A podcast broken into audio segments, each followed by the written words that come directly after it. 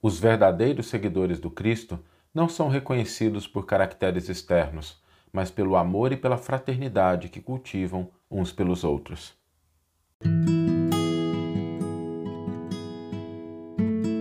Você está ouvindo o podcast O Evangelho por Emmanuel, um podcast dedicado à interpretação e ao estudo da Boa Nova de Jesus através da contribuição do benfeitor Emmanuel. Hoje nós vamos refletir sobre o que caracteriza os seguidores do Cristo. E é interessante a gente fazer um retrospecto histórico, ainda que breve, para a gente lembrar que quando se definiu a palavra cristianismo como sendo aquele rótulo que caracterizaria os seguidores de Jesus, nós estamos no momento histórico depois da morte do Cristo na cruz. A sugestão de denominar os seguidores de Jesus de cristãos foi dada por Lucas, Lucas, um discípulo de Paulo de Tarso, algum tempo depois já da partida de Jesus para a pátria espiritual, que caracteriza essa mudança de plano, mas ele nunca nos abandonou. E ao longo do tempo, é, o cristianismo foi conquistando espaço dentro das mais variadas correntes sociais. Quando Paulo de Tarso elimina a obrigação da circuncisão no primeiro concílio de Jerusalém e confere aos seguidores de Jesus uma certa autonomia em relação a isso, quer dizer, não era mais necessário utilizar dessa prática que caracterizava o judaísmo, caracteriza ainda hoje, na sua maior expressão, essas mudanças vão fazendo com que as pessoas pensem, de um ponto de vista social, sobre o que é que caracterizaria aquelas pessoas que realmente seguiam os ensinos de Jesus. Nós tivemos ali com Constantino, o imperador romano, uma grande mudança quando o cristianismo passa a ser a religião primeiramente aceita dentro do império e depois a religião dominante dentro do império. Então aí passa-se de perseguidos às posições, às vezes, de perseguidores. E as divisões continuaram acontecendo. Quem tem oportunidade de ler e estudar um pouquinho a história do cristianismo vai percebendo que não existe algo estático nesse processo. Há sempre um avanço, há sempre uma mudança, alguns retrocessos, porque muitas vezes nós optamos por caminhos equivocados para definir aquilo que caracterizaria os seguidores do Cristo. A gente travou guerras em nome de Jesus, esquecendo que ele aceitou a cruz e despediu-se dela, rogando ao Pai perdão pelos seus algozes, porque não sabiam o que faziam. E nesses equívocos, a gente começou às vezes a colocar o, a definição dos seguidores de Jesus pela posição, pela diferenciação em relação aos outros, pela imposição das suas ideias, pelo separatismo. Todos esses foram equívocos que a gente cultivou em maior grau no passado, felizmente menor grau na atualidade. Por outro lado, também, existem coisas que foram positivas. O avanço da cultura, da inteligência, da justiça, o progresso material, as instituições, também, em determinado momento, começaram a fazer parte desse leque daquilo que caracterizaria os seguidores de Jesus. Se a gente for lembrar da grande reforma realizada por Martim Lutero, que deu origem ao protestantismo, se a gente for pensar em várias outras propostas que surgiram, e hoje nós temos, debaixo do guarda-chuva do cristianismo, mais de mil denominações ao redor do mundo, e todas elas válidas, importantes. A gente não pode desprezar isso, porque elas caracterizam avanços. Avanços no sentido da pesquisa, no sentido do entendimento, no sentido de resgate dos ensinos, no sentido de propostas de relacionamento entre esses grupos, são importantes. A gente não pode menosprezar isso. Mas é preciso reconhecer que isso não é suficiente. Porque todas essas conquistas da cultura, da inteligência, os padrões de justiça externos, o progresso material, as instituições, elas podem se desviar, elas podem se equivocar, elas podem perder o rumo e às vezes se vincular a propostas que se distanciam daquilo que é o evangelho legítimo, ainda que buscando atender externamente essa denominação. Existe um elemento que faz com que a gente não perca o rumo, uma bússola, uma orientação, um direcionamento que faz com que esses avanços que são importantes no campo da cultura, das instituições, das denominações, eles possam permanecer vinculados aí à proposta do mestre. E esse rumo, essa bússola foi dada pelo próprio Cristo. Lá no Evangelho de João, Jesus deixa de maneira muito clara: Nisso conhecerão que sois meus discípulos, se tiverdes muito amor uns pelos outros.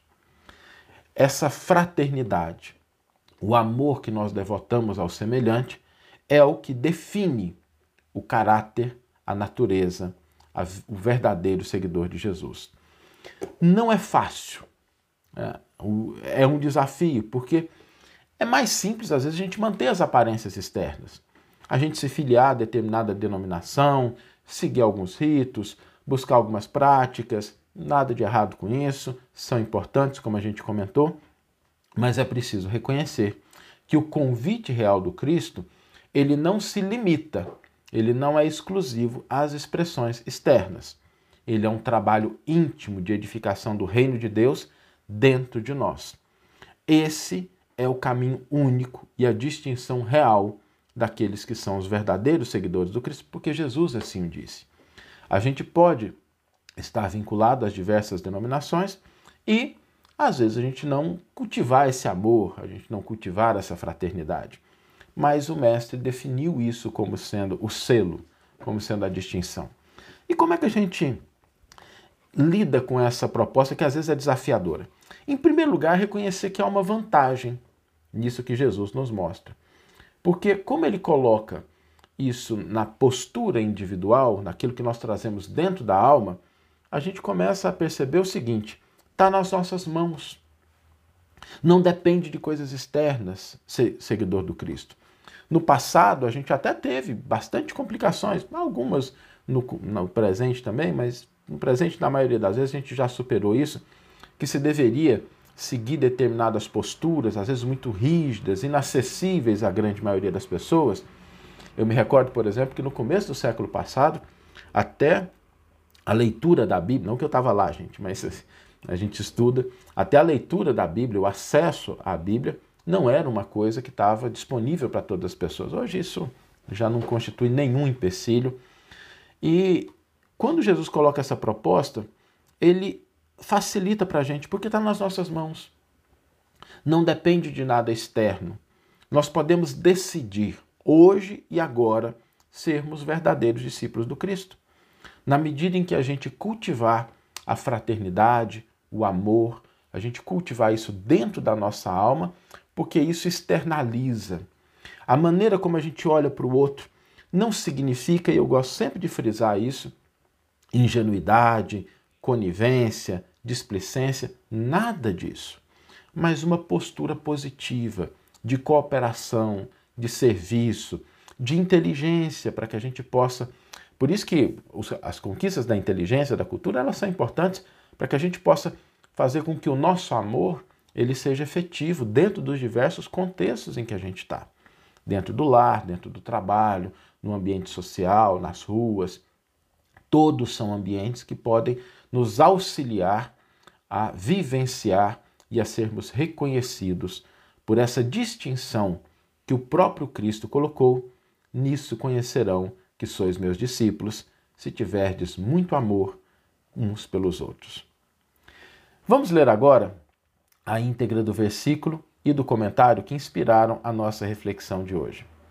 O versículo, ele está no Evangelho de João, capítulo 13, versículo 35, e nos diz aquilo que já foi repetido. Nisso todos conhecerão que sois meus discípulos, se tiverdes amor uns aos outros. Emmanuel intitula o seu comentário Fraternidade. Desde a vitória de Constantino, que descerrou ao mundo cristão as portas da hegemonia política, temos ensaiado diversas experiências para demonstrar na Terra a nossa condição de discípulos de Jesus. Organizamos concílios célebres, formulamos atrevidas conclusões acerca da natureza de Deus e da alma, do universo e da vida. Incentivamos guerras arrasadoras que implantaram a miséria e o terror naqueles que não podiam crer pelo diapasão da nossa fé. Disputamos o sepulcro do Divino Mestre, brandindo a espada mortífera e ateando o fogo devorador. Criamos comendas e cargos religiosos, distribuindo o veneno e manejando o punhal. Acendemos fogueiras e erigimos cadafalsos, inventamos suplícios e construímos prisões para quantos discordassem dos nossos pontos de vista. Estimulamos insurreições que operaram o embate de irmão contra irmão, em nome do Senhor, que testemunhou na cruz o devotamento à humanidade inteira. Edificamos palácios e basílicas, famosos pela suntuosidade e beleza, pretendendo reverenciar-lhe a memória, esquecidos de que ele, em verdade, não possuía uma pedra onde repousar a cabeça. E ainda hoje, alimentamos a separação e a discórdia, erguendo trincheiras de incompreensão e animosidade uns contra os outros nos variados setores da interpretação. Entretanto, a palavra do Cristo é insofismável. Não nos faremos titulares da Boa Nova simplesmente por atitudes exteriores. Precisamos sim da cultura que aprimora a inteligência, da justiça que sustenta a ordem, do progresso material que enriquece o trabalho e de assembleias que favorecem o estudo. No entanto, toda movimentação humana sem a luz do amor pode perder-se nas sombras. Seremos admitidos ao aprendizado do Evangelho cultivando o reino de Deus que começa na vida íntima. Estendamos assim a fraternidade pura e simples, amparando-nos mutuamente Fraternidade que trabalha e ajuda, compreende e perdoa, entre a humildade e o serviço que asseguram a vitória do bem. Atendamo-la onde estivermos, recordando que a palavra do Senhor, que afirmou com clareza e segurança: Nisso todos conhecerão que sois meus discípulos, se vos amardes uns aos outros. Que você tenha uma excelente manhã, uma excelente tarde ou uma excelente noite e que possamos nos encontrar no próximo episódio. Um grande abraço e até lá!